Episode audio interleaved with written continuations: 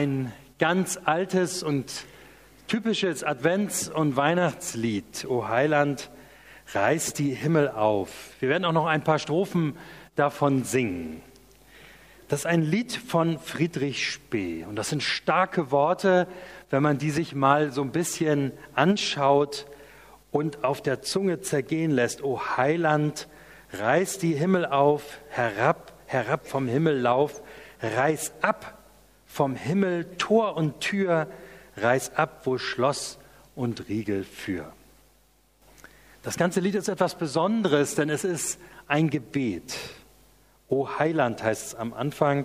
Das ist ein ganz altes deutsches, man kann sagen althochdeutsch-germanisches Wort und bedeutet Retter, Erlöser, Helfer. Es wird ja auch aus dem deutschen Wort helfen gebildet oder heilen gebildet. Heiland, o oh Heiland, also Jesus, rette uns, erlöse uns, hilf uns. Das ist die Anrede hier in diesem gesungenen Gebet. Und es ist ein Gebet, wir werden es noch hören, das ganz sehnsuchtsvoll ist. Ganz nach der, Pro, äh, nach der Prophezeiung aus Jesaja, dass Gottes Macht sich zeigt, dass er endlich kommt zur ewigen Erlösung. Da steht ja praktisch, komm, reiß die Türen raus, brich die Himmelstüren aus, dem, aus den Angeln, komm, rette uns. Das sind starke Worte, das ist eine unglaubliche Sehnsucht, die da rausspricht. Ich habe das Gefühl, manchmal haben wir zur Adventszeit gar nicht mehr so eine starke Sehnsucht. Komm Gott, komm endlich, komm doch endlich zur Erlösung. Bei uns gibt es ja eher so Sprüche wie, ja, Kopf einziehen und durch irgendwie oder Kopf hoch, das wird schon wieder. Aber das ist irgendwie nur ein schwacher Trost. Aber denn in Wirklichkeit haben wir keine Ahnung, wie das irgendwie weitergehen kann. Aber diese Sehnsucht nach dem Kommen von Jesus, das ist was ganz anderes. Da steckt eine ganz andere Sehnsucht dahinter. Und heute der zweite Advent ist dafür gedacht im Kirchenjahr, dass wir dafür wieder ganz neu wach werden. Kopf hoch, das hören wir auch heute im Predigtext, beziehungsweise haben wir eben in der Lesung gehört, die heute auch der Predigtext ist. Erhebt eure Häupter, sagt Jesus. Aber das soll kein schwacher Trost sein, sondern wir sollen gewiss sein, dass sich unsere Erlösung naht. Das soll ganz tief in uns eingesenkt sein. Unsere Erlösung naht sich. Gerade den Leidenden und Benachteiligten soll diese frohe Botschaft gelten. Die, die es am meisten schwer haben von uns, die leiden. Haltet durch, richtet euch auf, schaut hoch, schaut auf Gott. Gerade in eurer Bedrängnis, er hört euer Klagen. Deswegen heute die Aufforderung von Jesus an uns, Kopf hoch, erhebt eure Häupter.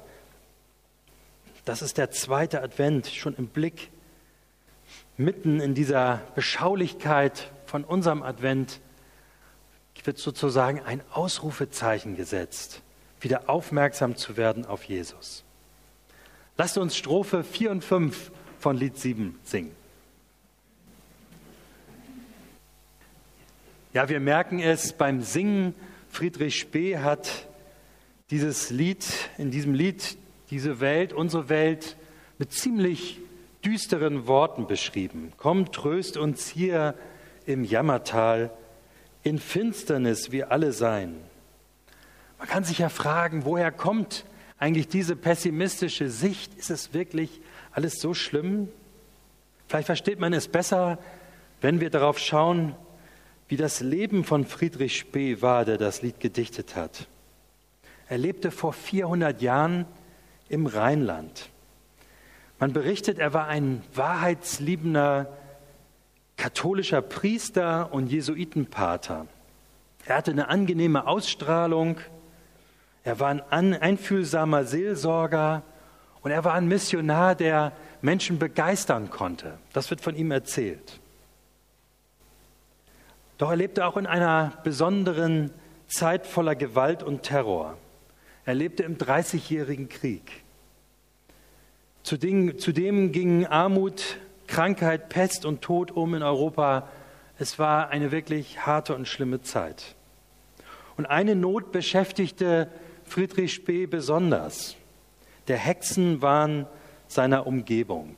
Er hat das alles miterlebt, die Verfolgungshysterie, die Folterung, die Verleumdung und den Tod.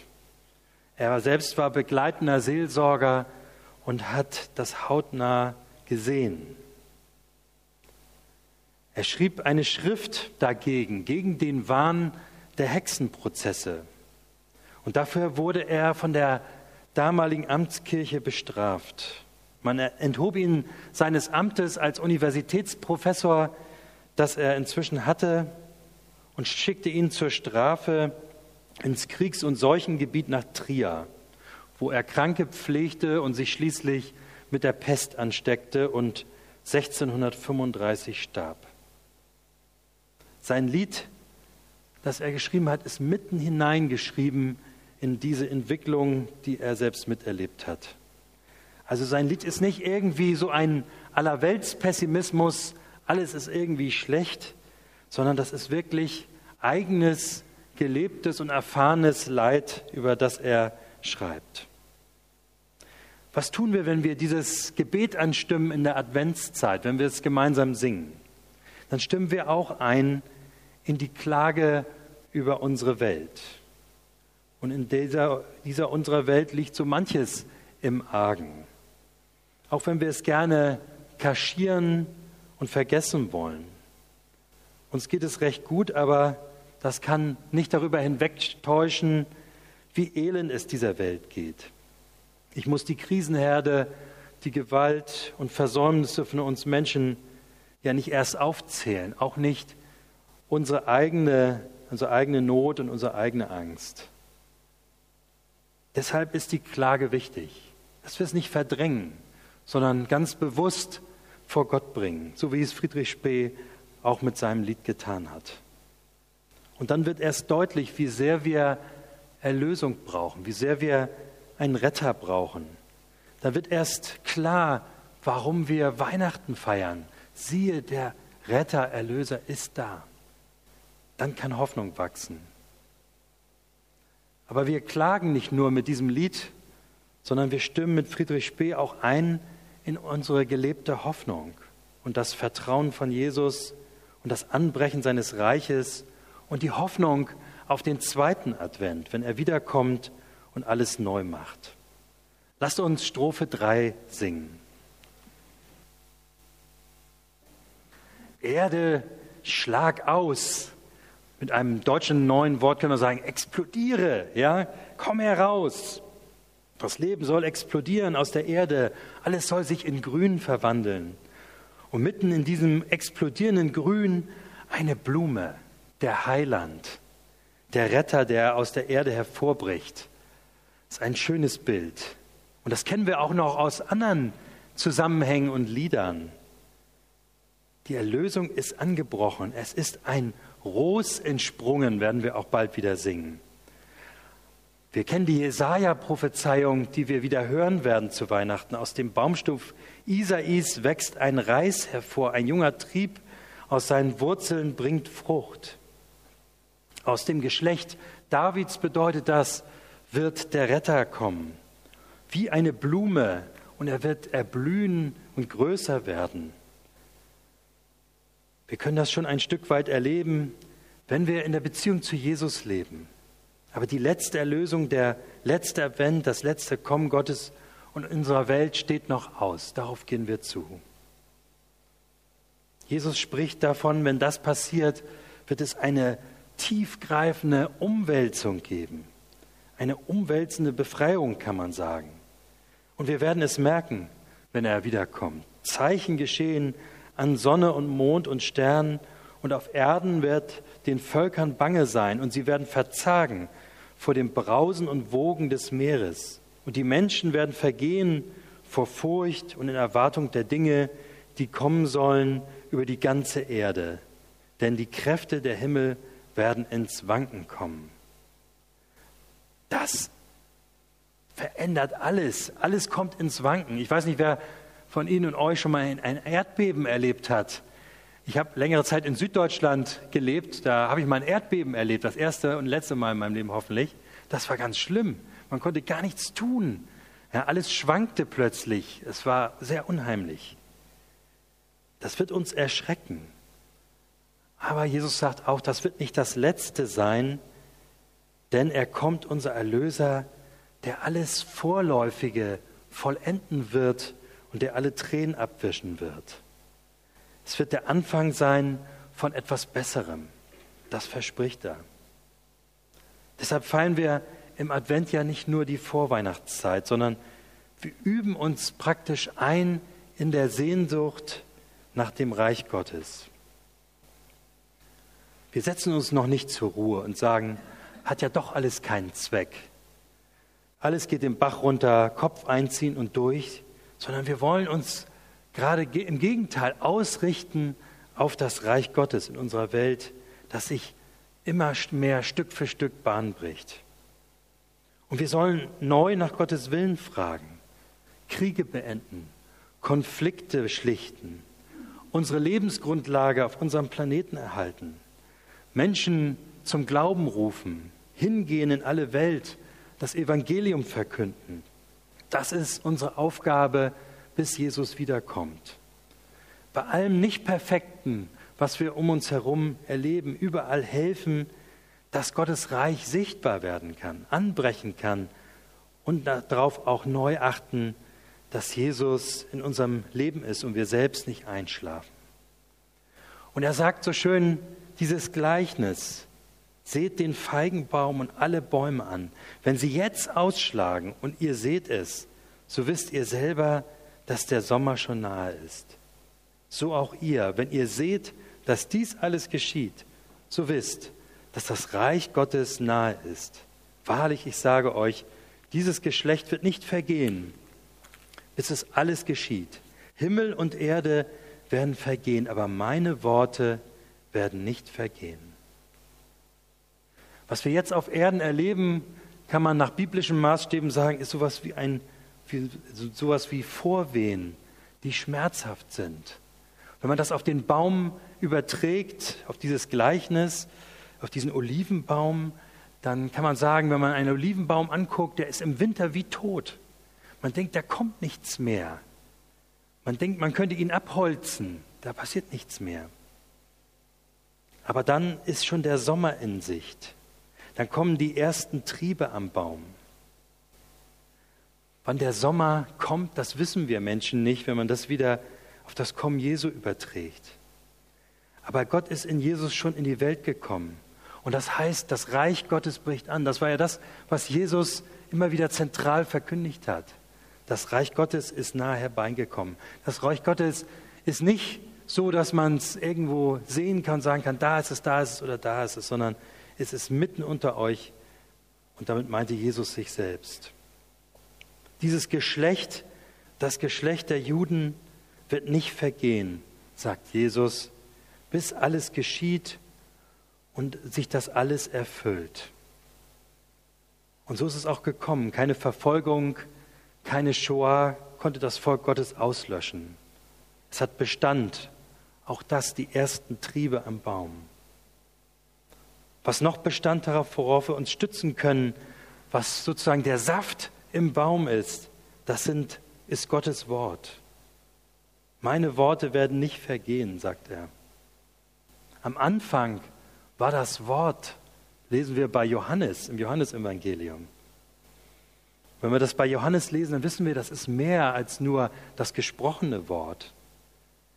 Es ist das lebensmächtige Wort, mit dem Gott alles ins Leben ruft, seine Schöpfung. Sein Wort tröstet, erschafft, vergibt, beauftragt. Wir denken ans Alte Testament, an Abraham, an Mose, an die Propheten, Jesus beauftragt. Und er sendet seinem Volk die zehn Worte, wie sie im Alten Testament genannt werden, die zehn Gebote, und zeigt ihnen seinen Willen. Und dann passiert Weihnachten.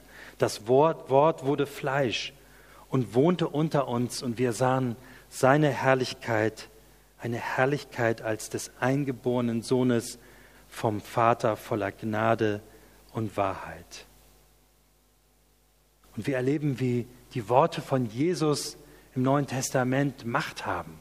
Wir lesen die Geschichten von seinen Worten. Nimm dein Bett, steh auf und geh, sagt er zum Gelähmten.